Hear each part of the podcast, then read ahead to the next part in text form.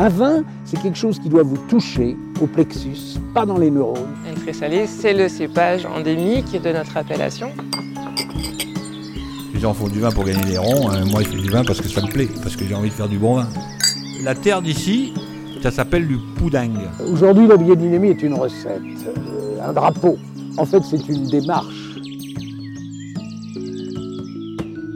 Mediavino Pro, le podcast vin qui va plus loin.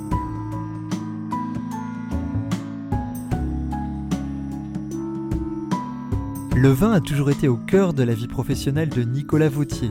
Après avoir exercé plusieurs métiers dans ce secteur, il est désormais négociant à Avalon, dans l'Yonne. Un négociant qui ne vinifie quasiment que des raisins bio provenant du nord de la Bourgogne afin de proposer une multitude de micro-cuvées haute couture. Nicolas Vautier, le négoce version artisanale.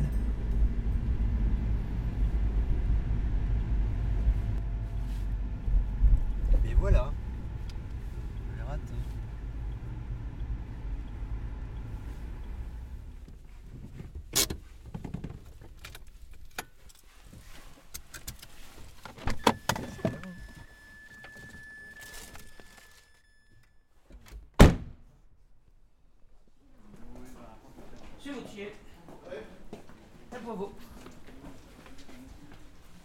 Bonjour, bonjour. Bonjour.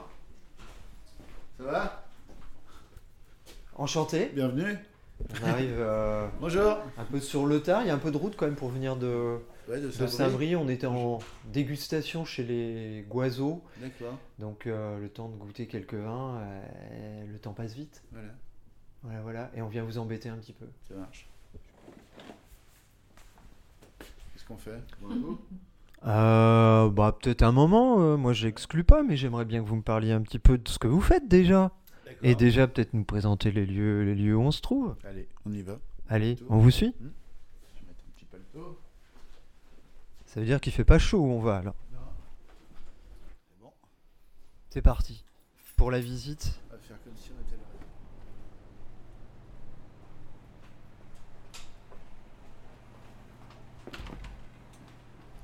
Donc nous ici on fait du négoce de vin. Je suis euh, propriétaire d'aucune vigne et c'est que de l'achat.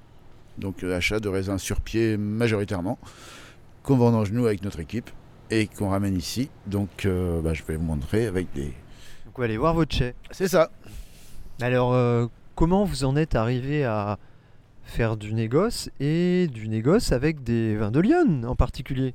Parce que, alors, le négoce, c'est une reconversion, en fait, c'est un retour à mes premières amours. J'ai fait un BTS Vitiono quand j'étais gamin.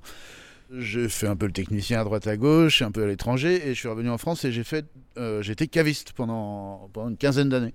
Vous étiez caviste où? À Paris et ensuite à Troyes, pendant dix ans, à Troyes, et là on a développé Vous étiez où à Troyes et à Paris? Au crieur de vin.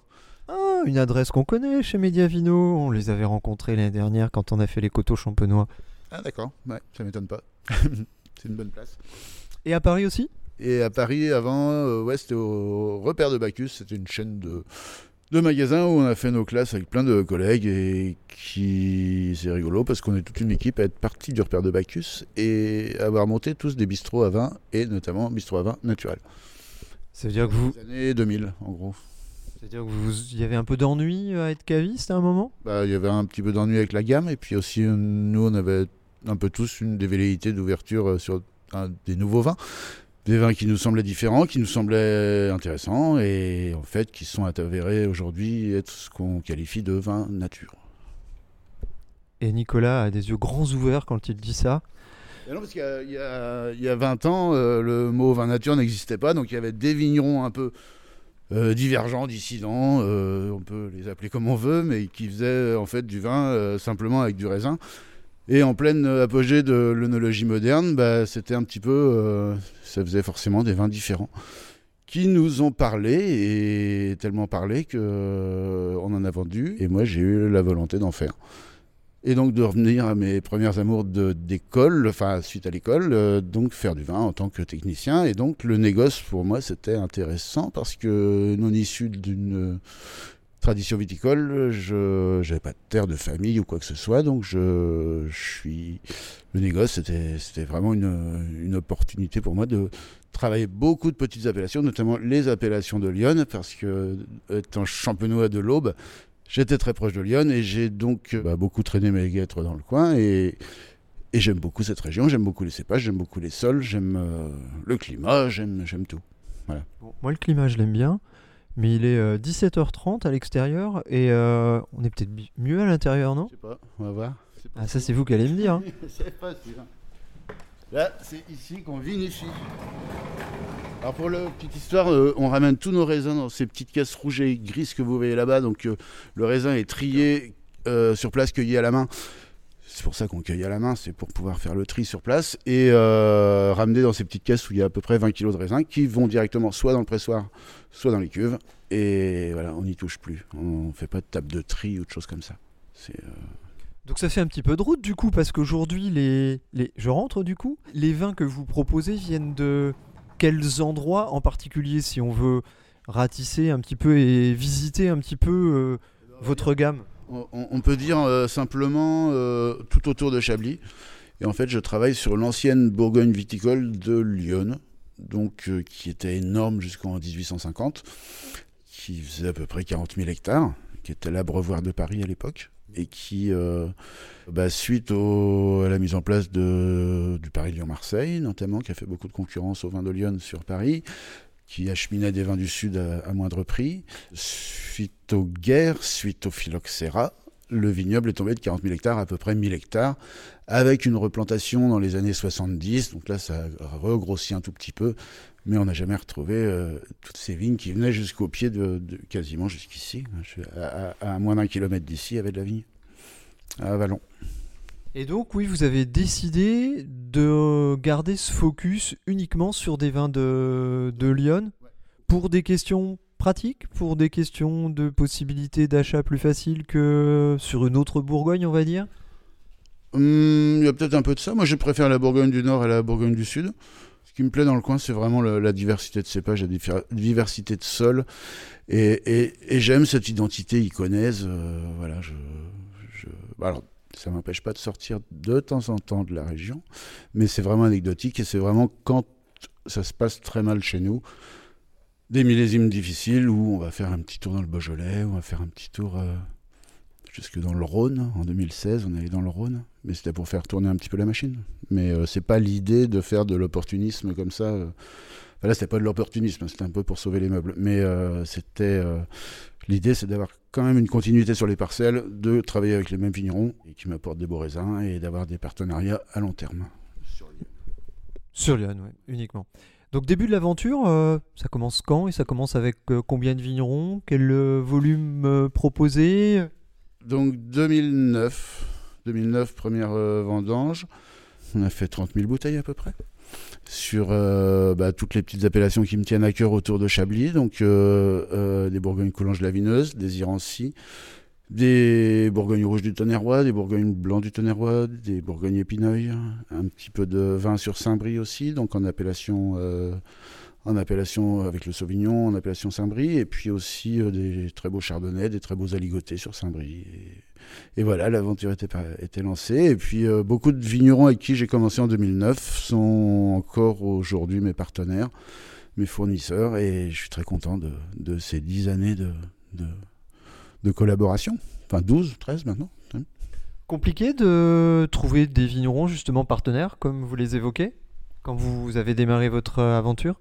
Ouais, un petit peu, ouais. Trouver des gens qui travaillaient dans le l'esprit que je voulais, ouais, c'était un- petit peu. Enfin, je me suis fait aider d'un courtier, Monsieur Guénifet, qui est en retraite maintenant, euh, bah, qui est un monsieur qui connaissait bien le vignoble et qui m'a trouvé des vignerons vraiment intéressants qui, euh, sans avoir forcément le label bio, ce que j'aurais bien voulu avoir euh, sur toutes mes cuvées, mais c'était des gens qui étaient quand même très impliqués dans, leur, euh, dans, leur- dans une belle conduite de leur vignoble. Et, et ces gens-là, euh, on est restés euh, vraiment partenaires. Et, et je suis très content parce qu'il y en a même quelques-uns qui passent en bio maintenant.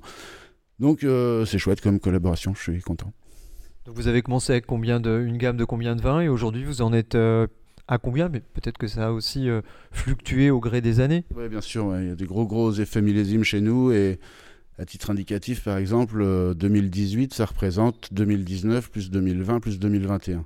Donc ça montre un petit peu les, variations de volume qu'on peut avoir.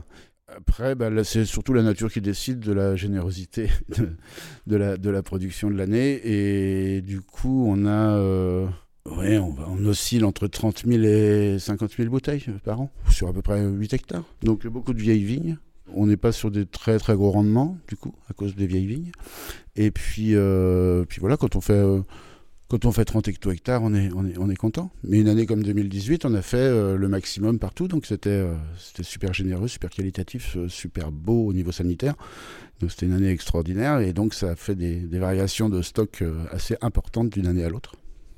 Vous parlez de, de, de, de, de 8 hectares de vignes comme un petit peu comme si c'était vo- votre domaine. Comment vous les suivez ces vignes pendant euh, tout le cycle euh, végétatif? Comment ça se passe?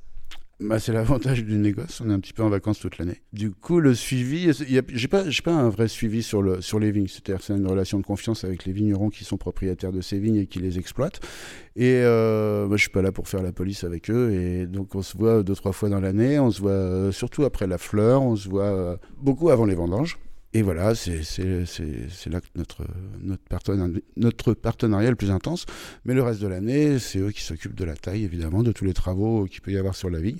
Vous ne participez pas à des travaux, vous n'allez pas faire des petits tours de temps en temps. euh, c'est un vrai travail de confiance. Mhm, complètement.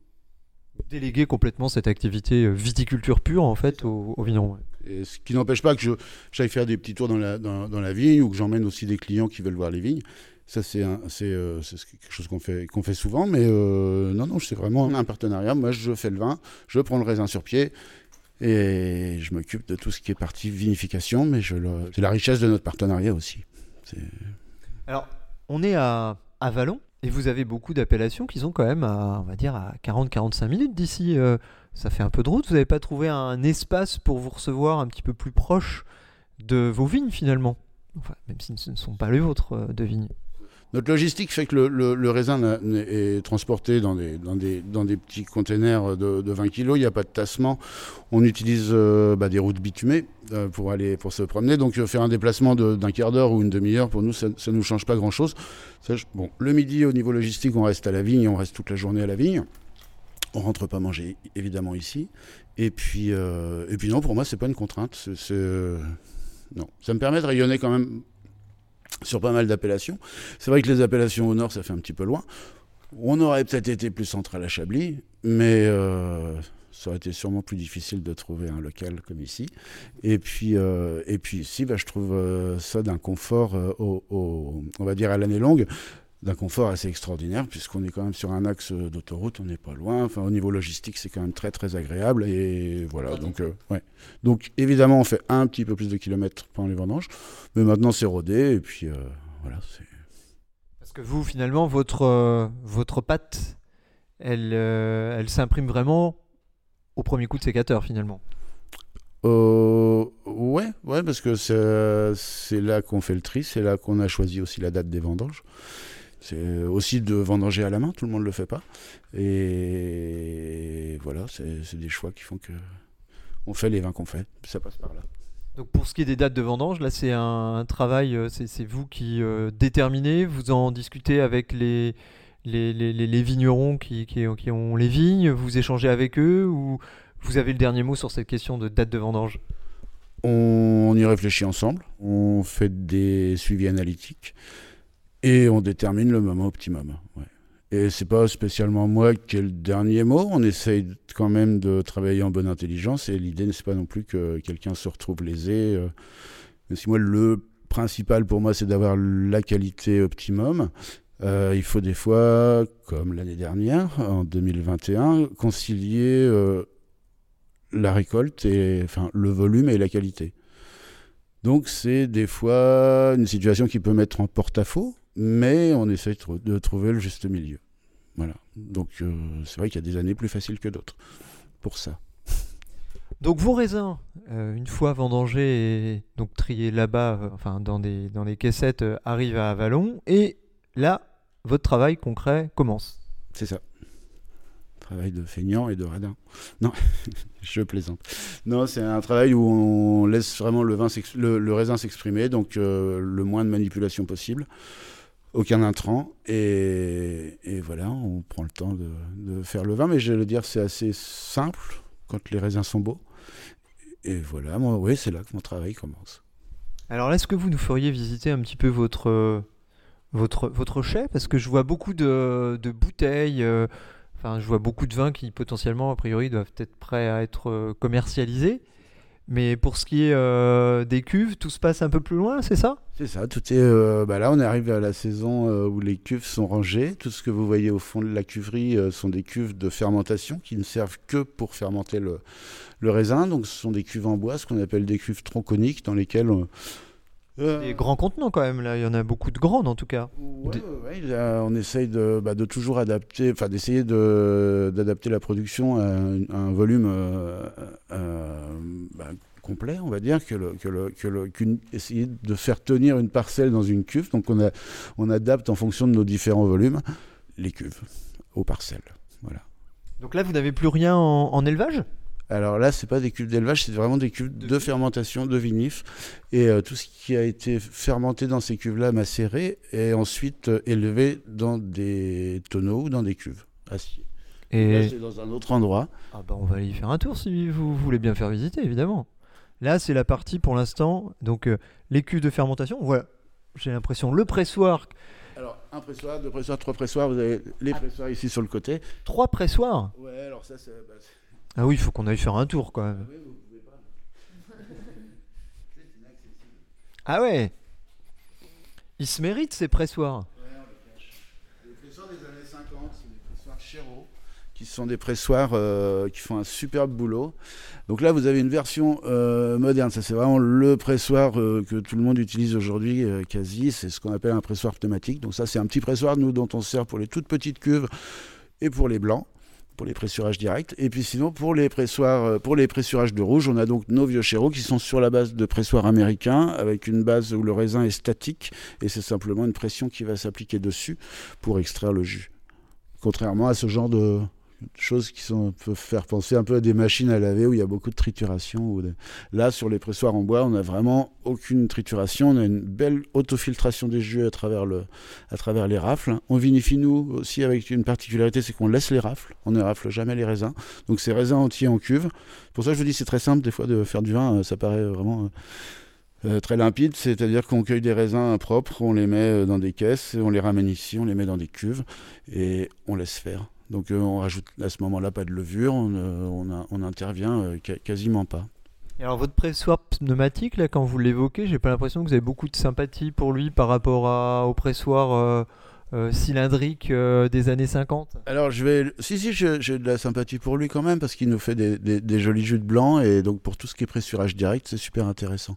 Après pour tout ce qui est, des- qui est macéré, on préfère les, les, les pressoirs type américain qui, euh, je vous dis, pour ses avantages d'autofiltration, de, pressurage lent, de, de- de pressurage statique aussi, c'est-à-dire que c'est important que la vendange ne bouge pas pour éviter le, les éventuels dé- enfin, pas des dépôts, mais d'extraire des, des, des, des bourbes un peu, un peu, un, un peu lourdes, d'extraire un peu du tanin un peu lourd aussi. Voilà, c'est, ça fait vraiment des jus euh, très, très souples.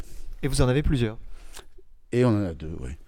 De différents. On les voit pas ici parce qu'en fait, il y a- il y, a- des bouteilles qui sont juste euh, au niveau de notre. euh, qui sont plus hauts que, que, mes 1m78 et donc on ne voit pas derrière. Donc cache-bois, vous voyez ces vis en fonte ici. Et ces pressoirs Chéron ont la particularité en fait de. C'est pas la, la, la, cloche qu'on va tourner, comme vous pouvez connaître sûrement des pressoirs assez. euh, euh, cette vision classique des gens qui poussent une grosse barre sur un pressoir. Et ben ça, c'est la même chose, sauf que c'est la vis qui tourne. Et en fait, c'est entraîné par un petit système de, de cardan, de grosses roues dentées, euh, de démultiplication extrême qui permettent à cette vis de, de, de tourner avec ce principe de vis sans fin qui va faire descendre la cloche en fait sur le, sur le mar et qui va presser tout doucement, vraiment tout doucement. On la voit à peine tourner à l'œil nu, la, la- la vis, et ça fait vraiment un, un travail d'une souplesse euh, remarquable. Quand vous vous dites tout doucement, ça veut dire combien de temps par rapport à un pressoir euh, moderne sur euh, des rouges évidemment hein? Alors là, on va être sur des presses qui peuvent durer jusqu'à 12 heures. Et donc, euh, c'est vraiment très lent. Et ouais, par rapport à un pressoir moderne qui type le type pneumatique dont je vous parlais précédemment, qui lui va faire son cycle en à peine 3 heures. On a un résultat plus délicat derrière, du coup, dans, dans ce que vous recherchez. Euh, on va moins chercher la matière. C'est plus, c'est, plus, on va dire, dans, le principe d'une infusion un petit peu, qui est souvent évoqué aujourd'hui dans le monde du vin? L'infusion, c'est ce qui se passe dans la cuve. Après, le, le- le pressoir, lui, il est là juste pour exprimer euh, ce qui reste un petit peu dans les raisins, sachant que beaucoup de jus, c'est déjà exprimé dans la cuve. Donc, en fait, ce qu'on presse, c'est pas vraiment 100% du jus de raisin qu'on va retrouver dans la bouteille. C'est pour nous, euh, quand les fermentations sont menées sur trois semaines en cuve, on va retrouver en presse, on va retrouver 20% du jus. Mais ce jus, on essaie quand même qu'il soit pas euh, dur, parce que c'est quand même du jus qu'on va retirer ben, un petit peu des rafles, un petit peu de- des peaux, un petit peu de, tous ces raisins qui sont euh, lacérés et, un petit peu dila- di- enfin on va dire euh, ouais c'est complètement c'est- un petit peu cuit par la fermentation. Donc le, le- les 20% qui restent il faut bien qu'on les, récupère et donc on, y va très doucement et, voilà ça, évite d'avoir des, côtés herbacés ça évite d'avoir des tanins verts ça évite Où est-ce que vous avez trouvé ces, ces pressoirs et pourquoi vous avez décidé de les utiliser? Vous avez découvert ça chez un, chez un collègue, chez un vigneron euh, Ouais, je, connais bah, pas mal de gens qui s'en servent déjà, de mon euh, passé euh, de caviste, en fait. Et ouais, c'est un, matériel qui m'intéressait, que je trouve euh, vraiment, vraiment chouette, très agréable à travailler. Et le résultat est, vraiment formidable. Et donc j'ai eu la chance d'en trouver un euh, que j'avais repéré dans un pré euh, qui était enfoncé bah, jusqu'au moyeu. C'est des pressoirs sur roue qu'on peut déplacer. Donc c'est des pressoirs qui pèsent peut-être 2 tonnes sur des grosses roues en ferraille. Et celui-là était à l'abandon dans un pré. Donc euh, bah, c'est pas la ferraille qui m'a coûté très cher, c'est beaucoup plus la remise en état. Mais voilà, ça, c'est là qu'on les trouve. L'autre euh, vendu par un vigneron qui s'en servait plus et pareil qu'on a refait et puis euh, voilà. Mais ce qui est un avantage extraordinaire, c'est qu'avec une clé de 23, on est le on est le roi du pétrole avec ces, ces- ces pressoirs-là. Donc pas besoin de technicien, pas besoin d'être informaticien, pas besoin d'être euh, un grand cadre pour, pour se sortir. Juste un peu d'huile de coude de temps en temps. quoi. Ouais, de l'huile de coude, il en faut, ouais. Ouais, ouais, ouais, ouais. C'est des, des pressoirs qui maintiennent en forme. Il y a beaucoup de bois à manipuler. Il y a des cages qui pèsent très lourd. Il y a des poutres qui pèsent très très lourd. Et ça maintient en forme pendant les vendanges. Ouais. Donc, euh, vous m'avez dit que vous avez donc une. Là, on est dans la partie. euh, Dans la partie en fait vinification, le stock que vous voyez là, euh, en fait, va va euh, euh, bouger pour, la, pour les vinifications. Toutes ces cuves que vous avez au fond vont être formées un U ici, avec le pressoir au milieu ou les pressoirs au milieu. Et voilà, c'est une pièce qui se transforme vraiment en, en- en salle de vinification. Donc, le, le stockage, c'est temporaire en fait.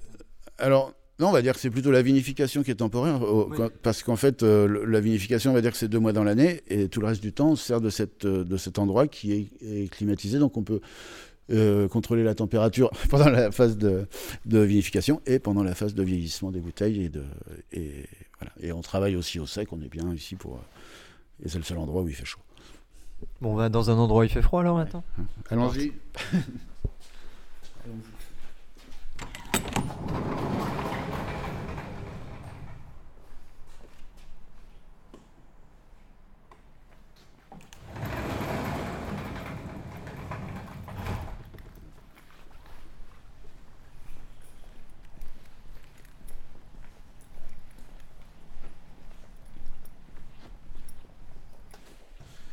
Donc voilà, un, un endroit où on, élève un petit peu des vins en cuvassier, donc euh, c'est un élevage que j'aime bien. L'acier. Ouais, complètement, c'est super neutre, c'est super euh, droit. Ça... Plus que le béton? Alors l'acier, c'est un, un avantage euh, sur ces cuves-là parce qu'on peut les déplacer. Le béton, euh, c'est souvent euh, plus lourd, plus... Ouais, c'est... c'est- On a, on a... Enfin, je trouve dans l'acier, moi, une souplesse pour moi qui est, qui est super intéressante. Et euh, à travers aussi tous ces différents volumes, donc qui nous permettent d'avoir toujours des volumes pleins, et puis qui font des élevages assez droits, assez serrés, assez euh, où on, garde beaucoup de gaz, on garde beaucoup de fraîcheur, on garde beaucoup de fruits. Et en général, j'aime bien élever mes cuvées en partie dans ce genre de contenant et aussi en fût. Et donc ensuite, avant la mise en bouteille, au moment du soutirage, on rassemble les deux types d'élevage sur le même vin évidemment, et ce qui permet d'avoir euh, une espèce de, on les laisse se fondre un petit peu c'est le même vin mais élevé différemment. Oui, les fameuses remises en masse. C'est exactement ça, remise en masse qui va durer euh, plusieurs cycles de lune, euh, enfin au moins un, et, et qui euh, permettent à ces deux élevages de se marier, de se fondre. Et j'ai toujours des belles surprises là-dessus. je trouve que c'est c'est assez intéressant. Alors des fois, on, on arrive à jouer, euh, on va jouer sur l'élevage par rapport au millésime. Donc dans les millésimes chauds, essayer de garder plus de fraîcheur, donc un peu plus d'élevage, soit dans des gros contenants en bois, soit des, soit dans des cuvassiers. Et puis dans les années euh, où on va vouloir euh, chercher un petit peu plus de rondeur et essayer de travailler un petit peu plus sur le, les années un petit peu plus dures, on va travailler un petit peu plus sur le bois et un petit peu moins sur la cuve. Vous m'avez dit que vos premiers amours, c'était la Viti. Si vous avez un BTS Viti Ono. Mm. Euh, vous avez travaillé un petit peu à l'étranger, vous avez été caviste. Mais est-ce que vous avez fait du vin un moment dans votre vie avant de vous installer véritablement? J'en ai fait pour d'autres, ouais, bah, suite à mon BTS Vitiono, j'ai travaillé un an aux États-Unis où là j'étais technicien de, laboratoire et quelque part je faisais un petit peu le, vin avec évidemment quelqu'un au-dessus de moi qui était le, le directeur euh, œnotechnique, on va qualifier ça comme ça. Voilà, donc j'ai fait un petit peu de vin là-bas, j'ai fait un petit peu de vin en Champagne, mais pas pour moi, hein, toujours j'étais toujours euh, salarié. Et puis ensuite, bah, oui, j'en ai vendu et donc là c'était au- autre chose. Bon, j'avais fait mon BTS aussi par apprentissage, donc c'était intéressant d'avoir un pied dans la vigne, un pied dans la cave et un pied à l'école. Puis voilà, ouais, mon petit cursus. Pas trop compliqué de se, de se remettre dans le, le bain de la vinification et puis surtout à son compte. C'est une autre histoire, c'est un autre regard? Euh, ouais, c'est une bonne reconversion, on va dire, à 40 ans. Après, euh, aussi avoir euh, passé euh, 10 ans euh, derrière un comptoir, et, parce qu'on avait créé un, à trois euh, au Crieur de Vin, donc un, un concept de bar à vin, mais aussi enfin, de cave à vin, bar à vin, bistrot à vin. Donc voilà, il y avait un petit. Je pense que j'avais fait mon temps là-bas et il fallait était temps pour moi de passer à autre chose. Euh, L'envie de se mettre un peu au vert aussi, et puis euh, au vert VERT, parce que j'étais bien au vert VE 2 RE. Voilà, c'était un- une, reconversion. Et donc la, formule négoce à euh, bah, 40 ans comme ça, c'était une formule super intéressante pour moi et assez, enfin, malgré que ça ce soit, j'allais dire assez légère, beaucoup plus légère que d'acheter des vignes et, et aussi de faire du vin. Faire du vin sans vigne, c'est c'est quand on n'est pas issu du milieu viticole, c'est une, une formule assez intéressante. Le seul problème, si je puis dire, c'est qu'on part de rien. Donc tous les réseaux sont à construire. Ouais, alors moi, euh, par rapport à ça, j'avais beaucoup de chance parce que les réseaux, je les connaissais. Et donc, avant de faire du vin, j'avais déjà des gens qui voulaient m'en acheter. Donc, c'était quand même assez chouette. Et, c'était pareil pour l'export où j'ai, à travers mon métier et mes 10 ans de, caviste indépendant, j'ai pu ren- rencontrer des, beaucoup d'acteurs euh, euh, français et étrangers euh, de la distribution du vin. Et donc, moi-même étant acteur, je suis simplement passé de l'autre côté du, bouchon, en gros. Voilà, je connaissais vraiment très très bien le milieu, donc j'ai vraiment eu aucun souci de, de vente. Je fais beaucoup d'export. Et ça se passe super bien. Et c'est des gens que je connaissais avant de faire du vin et, et qui me suivent et qui me font confiance. Et Donc ouais, vous n'avez pas eu de mal à commercialiser vos vins en fait. aucun mal, non. Je- Vous en manquez peut-être même de vin aujourd'hui? euh, on peut dire ça, ouais. Surtout après les, les deux années qu'on vient de subir, j'imagine que ça doit pas faciliter la tâche. On peut même dire les trois dernières années. Oui. Mais après, bon, bah voilà, ça reste à taille humaine. Moi, je travaille avec un seul employé, et puis, euh, bon, après, pendant les vendanges, on a du monde, mais euh, non, non, je veux que ça reste comme ça, et puis, euh, bah voilà, s'il y a des années où il y aura un peu plus de vin, bah, on, on en vendra plus, mais voilà, on va pas. Ça me va très bien. Donc pour continuer la visite de votre, euh, de votre chai, donc des cuves en acier, euh, quelques barriques aussi. Mhm. Des cuves tronconiques de vieillissement pour le coup, donc celles-ci sont, on, peut les fermer, donc euh, c'est le même type de cuve qu'on utilise pour les vinifications, mais celle-ci euh, a un système de fermeture étanche et qui permet donc de faire des vieillissements comme dans un foudre. Donc ça, c'est des, des cuves qui sont, qui sont mixtes. Et puis sinon, on fait beaucoup d'élevage dans des fûts, donc dans les cuves évidemment, et aussi en fût de chêne.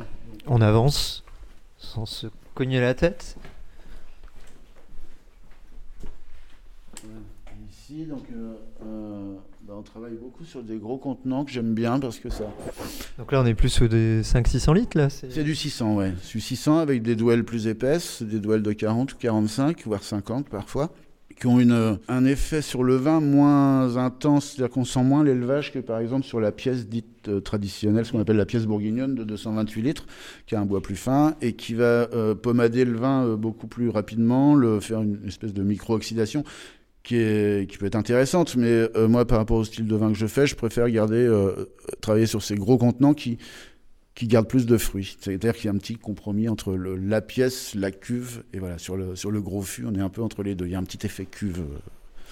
Et alors, comment vous fonctionnez par rapport, je aux, aux différents, euh, différents vins que vous avez Votre gamme, est-ce que les irancis sont vinifiés de telle sorte, les euh, aligotés de telle sorte, etc. etc. Est-ce que vous appliquez un principe euh, tous les ans ou est-ce que tous les ans c'est remis en question tout ça? Non, non, il y, a, toujours des grands principes. Après, il y a des, on va dire, on va s'adapter au millésime. Mais non, bon, ben non. Euh, enfin, il y a, un petit peu de feeling, on va dire, au moment de, de la vinification. Ce qui est assez extraordinaire chez nous, c'est ces changements de millésime et c'est qu'on est que chaque année, il y a une nouvelle donne. On joue avec des nouvelles cartes. Ça, c'est super intéressant. C'est toujours un petit challenge. Euh, il y a dans la vinification des grands principes, et puis aussi il y a des petites adaptations liées au millésime, qui vont être notre petit levier, qui sont toujours des leviers, on va dire, mécaniques, qui vont être comme tout à l'heure, on parlait des infusions, bah voilà, le temps d'infusion, c'est un petit peu le millésime qui va dire, tiens, on va, on va infuser combien de temps cette année. Il y a aussi les levures qui, parlent naturellement d'elles-mêmes, donc qui vont fermenter plus ou moins vite, qui, selon d'une année à l'autre, c'est pas toujours les mêmes levures. Euh, on les connaît pas bien, on fait pas de suivi euh, microbiologique dessus, c'est un petit peu, un petit peu compliqué pour nous. Mais voilà. alors vos grands principes que vous évoquez, quels sont-ils euh, sur les blancs, sur les rouges, grosso modo, comment vous procédez? Comme je vous disais, on récolte du raisin sain. Pour les rouges, on le met dans des cuves en raisin entier et puis on laisse la fermentation se faire. Là, on va agir un petit peu sur des pigeages sur, et éventuellement quelques remontages pour homogénéiser la fermentation dans les cuves. Et puis une fois que c'est qu'on décide qu'il est temps de presser, on presse et puis on assemble le jus de presse et le jus de tir qu'on fait vieillir dans des fûts et dans des cuves et puis euh, qu'on rassemble avec des élevages un petit peu différents selon les appellations, avec des élevages un peu différents selon les millésimes. Et puis euh, ensuite euh, vient le temps de la mise en bouteille. Donc là, on fait un petit peu attention à la lune. On fait attention à la lune aussi pour les soutirages. Et puis voilà, on travaille très très simplement. On travaille beaucoup à l'ancienne en fait. Je pense qu'il y a des, même des moments où on pourrait faire du vin euh, sans électricité, par exemple. Donc vraiment euh, sans intrants, sans, enfin vraiment du jus de raisin fermenté? Ouais, toucher le moins possible, euh, on lui rajoute rien et puis voilà, on, laisse faire la nature. Donc moi je dis souvent c'est pas moi qui fais le vin, c'est pas mal les vignerons avec qui je travaille qui font des très beaux raisins. Une fois que les raisins sont beaux, la place du vinificateur elle est, bah, elle est cool. Hein. à vous écouter, ça semble très simple comme ça. La réalité peut-être un petit peu plus nuancée. Un petit peu de stress pendant deux mois, mais, mais, mais sinon, non, c'est. Il y a quand même quelque chose d'assez simple quand même dans, dans, dans, le vin. Surtout quand on se passe de tout ce qui est intrant et, et euh, produits analogiques modernes. Donc euh, euh, là-dessus, je trouve que ouais, je suis assez serein et je trouve ça assez simple. Quid de la question des sulfites? Mm. Ben, c'est pas très bon. Vous avez déjà mis votre nez dans un bidon de sulfite. Ben voilà, la réponse est là. je conseille à tout le monde de le faire pour comprendre vraiment ce que. Il y a quand même une tête de mort sur les bidons. Donc euh, bon bah voilà le sulfite, euh, le sulfite, le sulfite, c'est une grande question. Euh... Très, c'est pas la thématique de ma visite hein, parce qu'on pourrait en parler pendant deux heures. Hein. Super important d'en parler parce que c'est quand même un un poison et je pense que est il y a beaucoup de vins où il faut faire attention à ce qu'on boit parce qu'on est très vite au-dessus de la dose euh, journalière admissible qui est à peu près de 50 mg pour une personne de 75 kg donc 50 euh, mg, on les a très très vite. Vous avez des vins moelleux, par exemple, qui, où la, la, législation les autorise à avoir 400 mg par litre. Donc fais un bref calcul, un huitième de litre et un verre, en gros, euh, bah, ça vous fait déjà vos 50 mg. Donc euh, ça, fait, ça fait beaucoup. faut pas manger de cacahuètes à côté, ni de crevettes. Ça veut dire que vous en mettez pas du tout? Alors on essaye de pas en mettre, voilà, et, et c'est pas toujours possible. Donc euh, des fois on en met vraiment un minimum, ce qui est le minimum pour nous, c'est ça va être de l'ordre de de ce qu'on appelle un, gramme hectolitre, donc euh, qu'on peut mettre au soutirage, qu'on peut mettre à la mise en bouteille. Donc euh, au maximum, on va mettre 2 grammes hectolitres, mais on essaye vraiment de s'en passer. Je dirais que, je, allez, on va dire 90, entre 80 et 90% des vins euh, sont, sont pas sulfités. 90% c'est énorme. Euh, bah oui, alors après, on a des... ça dépend aussi des millésimes. C'est-à-dire que là, par exemple, sur un millésime comme 2021, on a vraiment des, des jus très très légers. On a vraiment un millésime marqué beaucoup par l'eau, où il y a eu euh, de la dilution, une faible maturité, pas beaucoup de tanins. On va avoir des vins très fragiles. Donc euh, là, je pense que euh, on verra ça au printemps, au moment des sous-tirages, mais je pense que le passage par le soufre cette année sera obligatoire.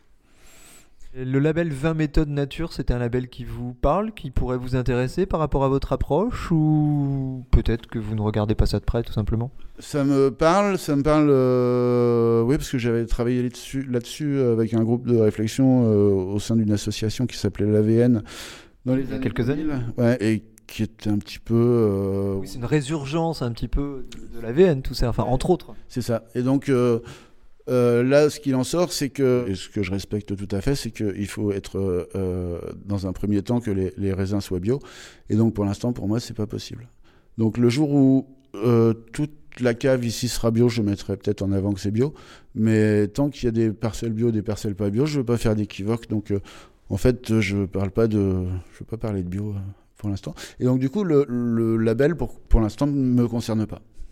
Je pourrais rentrer dans la phase euh, un- au niveau intrant, au niveau du vin. évidemment, je suis dans les clous. Par contre, je suis pas dans les clous au niveau de la, de la culture. Alors, je pourrais l'être sur certaines parcelles, mais j'ai pas envie de créer l'équivoque. Donc, je, je vous dis, c'est si un jour 100% des raisins ici euh, qui rentrent ici sont bio, on pourra peut-être éventuellement envisager le, le label. Mais pour l'instant, ça ne me, bah, je rentre pas dedans. Vous en êtes à quel pourcentage grosso modo aujourd'hui justement dans, vos, des- dans les raisins que vous rentrez? On est à peine à 30%. Donc c'est encore un peu, un peu léger. Mais après, moi je suis très content de. Il y a aussi des vignerons, euh, s'ils passent pas en bio, ça me dérange pas et je continuerai à travailler avec eux. Parce que je trouve que leur, euh, leur- leur- leur- le, le boulot qu'ils font à la vigne est, est super. Et, et voilà, même si c'est pas récompensé ou, ou s'ils se payent pas un label, pour moi ça me, ça me, ça me dérange pas du tout. Parce que quand je vois le résultat, je suis content et, et mes clients aussi. Et donc euh, voilà, on va pas, on va pas changer une équipe qui gagne. Une équipe qui gagne. Donc euh, votre euh, gamme de vins aujourd'hui est composée de combien de références? Alors ça dépend toujours un peu des millésimes. On va dire qu'en général, on fait euh, ben, un minimum une quinzaine de cuvées par an. Jusqu'à euh, dans des années comme 2018 où on a fait euh, pas loin de 25 cuvées. Mais avec des versions un petit peu euh, amusantes de certaines choses. On a travaillé sur des macérations en blanc qu'on ne fait pas forcément tous les ans. On a travaillé euh, sur des vieillissements différents qu'on ne fait pas forcément tous les ans. On a travaillé sur des mises en bouteille un petit peu plus primeurs qu'on ne fait pas forcément tous les ans non plus.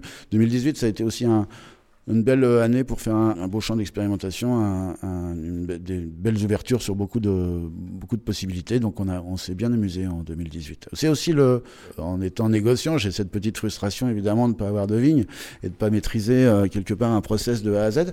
Mais en même temps, ça laisse une, une belle liberté, notamment en vinification, et, et pour s'amuser comme des années euh, comme 2018, où on s'est vraiment beaucoup amusé en, en vinification. On a fait vraiment des choses euh, voilà, originales et qui nous ont bien plu.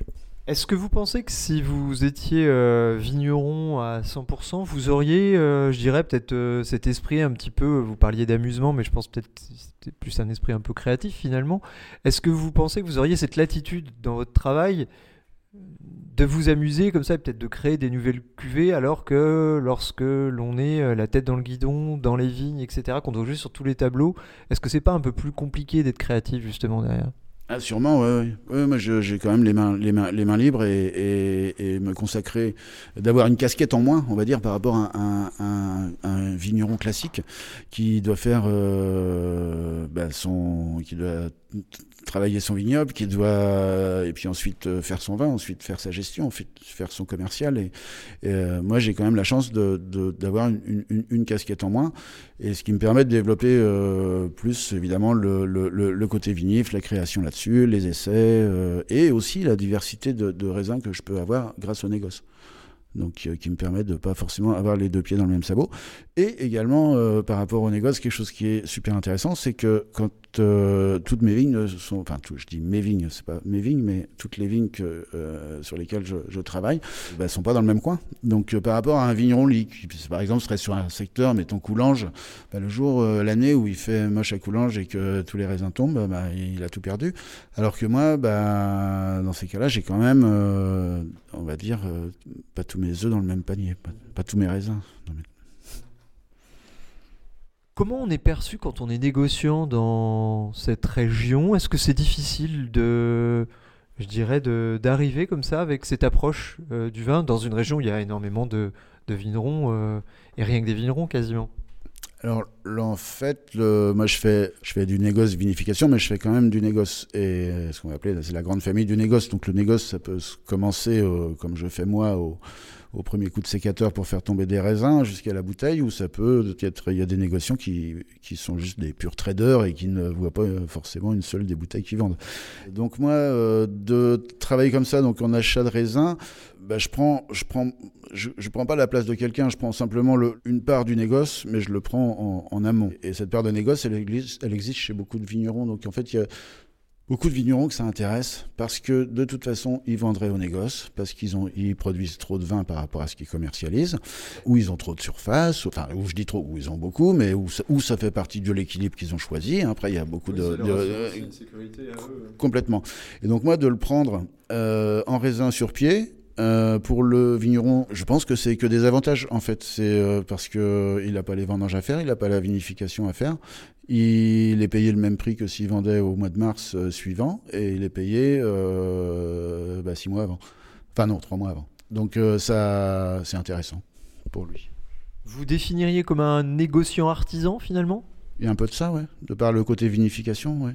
Puis pas aussi par les volumes, parce que il y a des négoces euh, avec euh, un petit peu plus de bouteilles vendues, Ouais. loin s'en faut. Oui, ouais, complètement. Ouais. Et puis nous, l'idée, c'est de rester petit. Et des fois, on fait des cuvées qui font. euh, bah, ça peut faire un, un, un- un fût de 600 litres pour les plus petites. Et, euh, et jusqu'à bon, 30-40 hectos pour les plus grosses cuvées. Mais ça reste un micro-négoce. Ouais. Qui doit le rester d'ailleurs.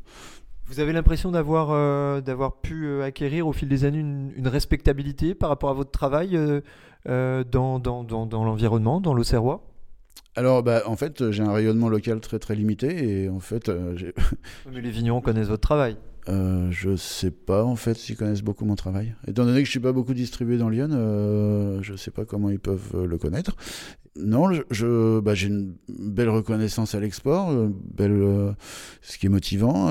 Je vois des années, bah, des années un petit peu difficiles comme on vient de passer, où au niveau commercial, j'imagine que pour certains ça devait être un petit peu compliqué. Je pense à des collègues qui avaient développé des clientèles restaurants par exemple très importantes et qui bah, avec des années euh, où les- tous les restos sont fermés, c'est un petit peu compliqué. Moi, j'ai eu la chance, euh, grâce à l'export, d'avoir tous mes clients export qui étaient, qui étaient là et qui, qui ont fait qu'on a fait une, une très très belle année euh, 2020 et également une très très belle année 2021. Je m'e- je m'estime euh, euh, assez chanceux aussi, euh, mais bon, c'est mon travail euh, précédent qui m'a permis d'avoir ces contacts-là, mais euh, ouais, Est-ce que vous nous feriez goûter une de vos cuvées? Ah bah non, je plaisante. Bon, alors on s'en va. Euh, une seule? Non, bah, euh, euh, pas, pas les 25. Ah non, mais est-ce que. Pourquoi pas si. Pourquoi pas un, un Irancy en élevage, par exemple Vu que c'est un peu la thématique? Avec plaisir. On vous suit? Non, ouais, c'est là, je vais chercher des verres. Pendant que vous descendiez avec votre pipette et les verres, j'ai fait le curieux. Et j'ai glissé un regard sur votre onothèque. Et j'ai vu que vous aviez au moins trois références d'Irancy. Vous en avez peut-être plus encore? Ouais, ouais. Tant que je peux, j'essaye de, et tant que la nature le permet, sur les parcelles d'Hérancy qui me sont allouées, j'essaye de faire ce qu'on appelle du parcellaire, et donc de mettre en avant le, euh, le, ce qu'on appelle le climat de, de la parcelle. Et donc, euh, on a la chance d'avoir à Hérancy, euh, notamment, un endroit euh, extraordinaire où avec une mixité de, terroirs différents qui est, extraordinaire. Et, donc, si je peux les mettre en avant, je mets à la fois le travail du vigneron qui est derrière et à la fois en avant ce microclimat, quelque part, ce, enfin, ce qu'on appelle le climat, qui est en fait une toute petite euh, endroit dans, le vignoble en lui-même et qui euh, mérite d'être mis en avant. Il y a vraiment, c'est une approche, c'est une approche euh, qu'on pourrait qualifier dans une autre partie de la Bourgogne en premier cru au minimum. Ouais, bah alors, euh, ouais, c'est un, un sujet délicat parce que J'ai l'impression que c'est un peu sensible comme sujet pour en avoir, euh, pour avoir évoqué la question avec euh, certains vignerons. Euh, les avis ne sont pas, euh, euh, sont pas unanimes sur la question. Ouais, bah, je, je, je sais pas si on est en porte-à-faux avec la loi, mais mettre en avant le. Je sais pas si c'était pas réservé un temps au, au premier cru de mettre en avant euh, le, le, le nom du, du, du climat. Mais euh, en même temps, euh, on vole personne dans cette démarche et c'est pas c'est pas pour faire de la plus-value, c'est simplement pour faire une transparence vis-à-vis du client pour moi. Et euh, je trouve ça vraiment primordial en fait. Et je vois pas pourquoi un premier cru pourrait dire d'où il vient et, pas un cru, enfin pas une parcelle normale quoi. Surtout qu'à Yancy, il n'y a pas de premier cru. et il y a quand même, euh, ben je sais pas si c'est pas une soixantaine, 62, hein, c'est ça, et qui sont peut-être pas forcément tous plantés encore, mais euh, 62 euh, climats différents sur Yancy. Et moi, de ce que j'ai vinifié euh, en, en parcellaire, eh ben, je trouve que pour l'instant, toutes les parcelles différentes que j'ai pu euh, vinifier, je trouve qu'elles avaient toutes quelque chose à dire. Et, et voilà. Vous vous amusez là encore finalement? Ah bah, c'est génial, oui. Et je- quand j'aurais fait les 62, euh, je serais le pape d'Irancy. Au goût de l'Irancy Ah bah ça me ferait plaisir moi en plus euh, ça reste dans la thématique. Donc là on est sur un foudre. On est sur un 600 litres, ouais, de la tonne- tonnerie que j'aime bien, c'est les, les François Frères, à Saint-Romain. Et euh, ça fait, j'ai- bon, moi, j'achète toujours des fûts qui sont euh, d'occasion. hein. J'ai horreur du bois neuf. Et donc, je, on est sur des, des, des fûts d'occasion qu'on a achetés cette année, qui sont, par exemple, pour celui-là, de. Oh, normalement, ils ont 6, 7, 20. euh, voilà, on est de 2014 Ok. ici. Donc c'est un vin qui a 7 ans. Donc là, on est sur un assemblage de parcelles. Alors là, pour le coup, 2021, ça a été quasiment impossible de faire du parcellaire. Donc en fait, dans cette euh, cuvée-là, vous avez euh, six parcelles différentes. Voilà, parce que c'était vraiment une euh, catastrophe. Euh, le, le gel de printemps, le double gel de printemps a fait qu'on a eu des récoltes euh, vraiment catastrophiques. Et donc, bon an mal an, on a réussi à faire une belle cuve en mélangeant six parcelles. Voilà. Donc là, Ce que vous ne faites pas habituellement, force, j'imagine? c'est la nature qui décide, mais euh, ouais, on préfère faire du parcellaire. Ça veut dire que, Voilà, c'est les conditions qui vous ont imposé ces, ces assemblages finalement. comme d'autres années, on a pu le faire, comme en 2016, on l'a fait, comme, comme euh, certaines années où vraiment c'est trop maigre, ben, on ne peut pas vinifier dans des aquariums, donc on, va. Puis des micro-cuvées, c'est un peu. C'est dangereux à faire, donc il faut mieux faire une cuvée conséquente quand même, et puis euh, voilà.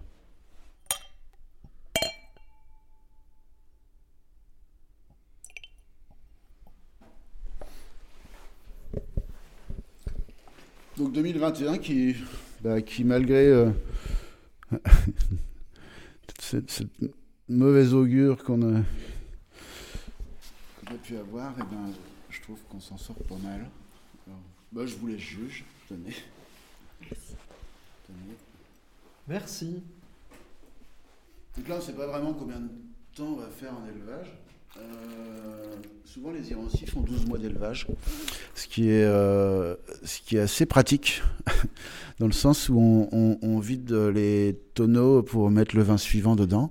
Donc, c'est des tonneaux qui restent jamais. euh, qui n'ont pas l'occasion de sécher, qu'on n'est pas obligé de mécher, parce que le méchage, c'est ce qui permet de conserver les fûts, donc c'est un travail aussi sur le soufre, et qui, un tonneau méché, bah, rapporte forcément un petit peu de vin, un peu de soufre dans le vin suivant.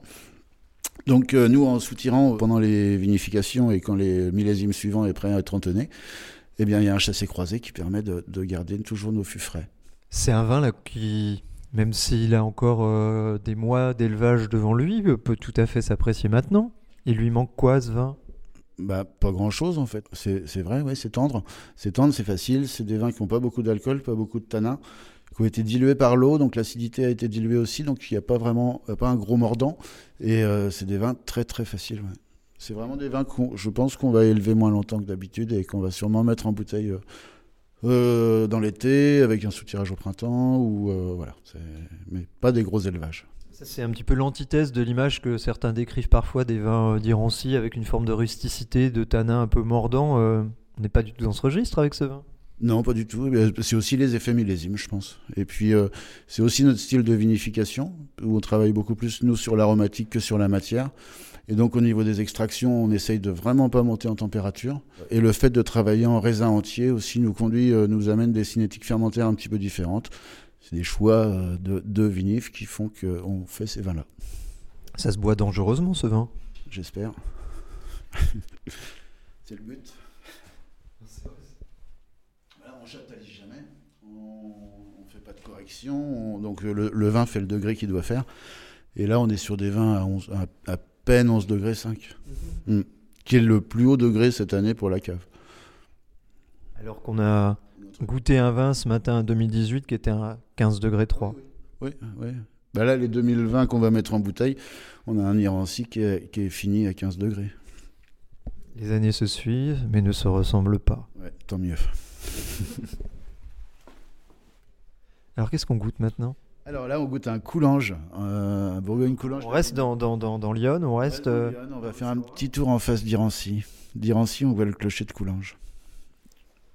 Et euh, Coulange, bah, je suis content d'en avoir pu, avoir pu en refaire un petit peu cette année parce qu'on a fait deux années blanches à Coulange et à cause de la sécheresse et un petit retour Petite une petite barrique. Ouais, une petite barrique, encore deux grosses barriques à côté, mais c'est tout ce qu'on a fait euh, cette année. Mais voilà, j'espère que le vignoble va se remettre.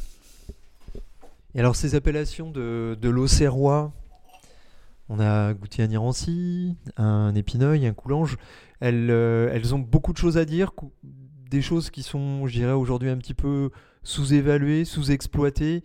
Il y a un travail un petit peu de pionnier à effectuer sur ces, ces terroirs?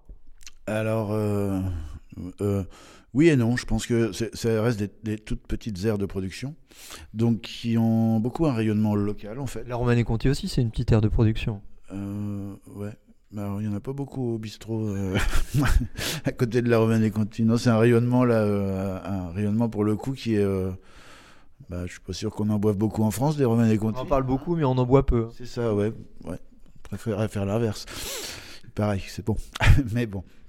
Non, ce que je voulais dire, c'est que surtout ces petites appellations, euh, il n'y a pas beaucoup de volume. Et en fait, euh, moi, par exemple, par rapport à l'export que je fais, il y a des pays où je dois être un des seuls à envoyer peut-être du coulange ou du Bourgogne-Épineuil ou, de, ou de l'Irancy même. Et, parce que euh, moi, j'ai la chance d'avoir ce, rayonnement à, l'international. Mais c'est une satisfaction du coup de, faire rayonner aussi peu, un, petit peu le, le, le, le vignoble auxerrois? Ouais, oui, c'est une, une, satisfaction. En même temps, euh, oui, ça fait, ça fait super plaisir. Après, euh, dans le monde dans lequel on vit et vu comme les choses bougent, j'aimerais mieux avoir un peu plus de rayonnement local. C'est-à-dire euh, proche de chez moi. Pour une cohérence un petit peu dans, dans ton travail aussi? Ouais, c'est ça, ouais, ouais. Puis par rapport à. Bah voilà, bah, c'est super chouette de, de vendre du vin au Japon, en Asie et enfin tout autour de la Terre. Mais euh, je trouverais ça important aussi d'être connu dans le département, par exemple. On en parlait tout à l'heure et mon rayonnement local, il est vraiment euh, bah, presque nul. Donc, euh, Comment tu expliques ça? je pense que c'est de ma faute, enfin c'est de ma responsabilité, on va dire. En tout cas, c'est juste parce que bah, ça marchait très bien à l'export, ça s'est bien développé. Ça a marché avec mon réseau d'anciens collègues du temps où j'étais de l'autre côté du bouchon. Et, et, et voilà, c'est des, des, gens qui m'ont suivi. Donc j'ai pas eu vraiment beaucoup de démarchage à faire. C'est vrai que si j'avais eu du démarchage à faire, j'aurais certainement commencé par démarcher proche de chez moi. Et, euh, et donc, euh, on va dire, ce succès, entre guillemets, euh, a fait que je, je me suis peut-être pas tellement intéressé à la distribution autour de chez moi.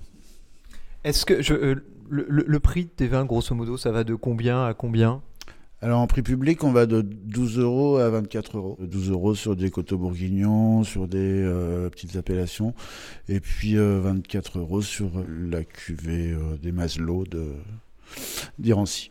Donc on est, on serait, je dirais, sur une fourchette assez haute finalement sur des errancies. Même si on peut aller au-delà, hein, euh, il y a certains vignerons qui, où on retrouve des errancies à 45 euros à Paris, hein, ça existe. Ouais, ça m'étonne pas. Mais euh, moi je paye mes raisins cher, je, je fais les, par rapport aux au, au, négoces euh, classiques, je paye le même prix et j'ai les vendanges à faire en plus, les vinifs à faire en plus.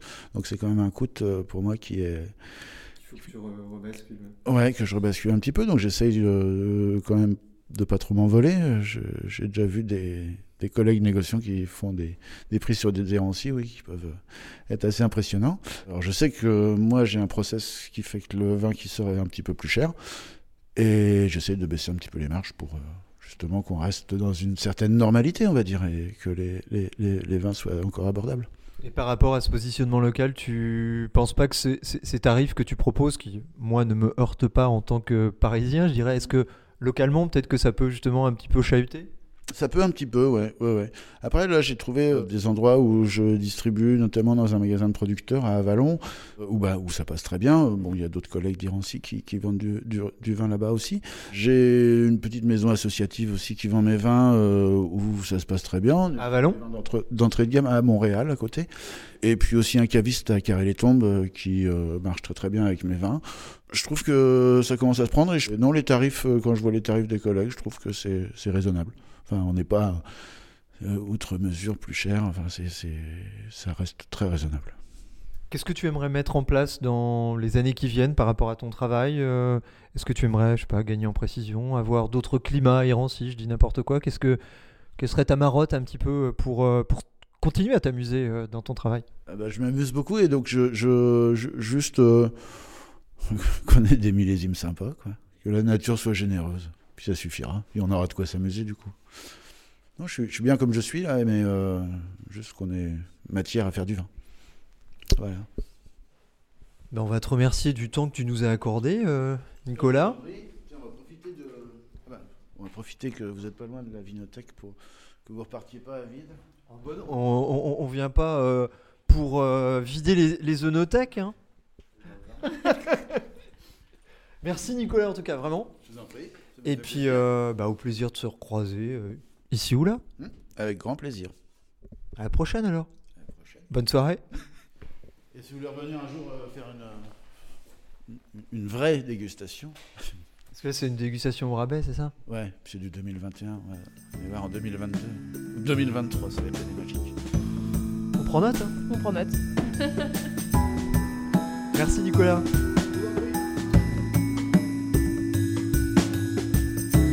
Nicolas Vautier, le négoce version artisanale. C'était un reportage de Fabrice Tessier, mixage Maekubo. Ce podcast est disponible à la réécoute sur les plateformes Spotify, Deezer et Apple Podcasts.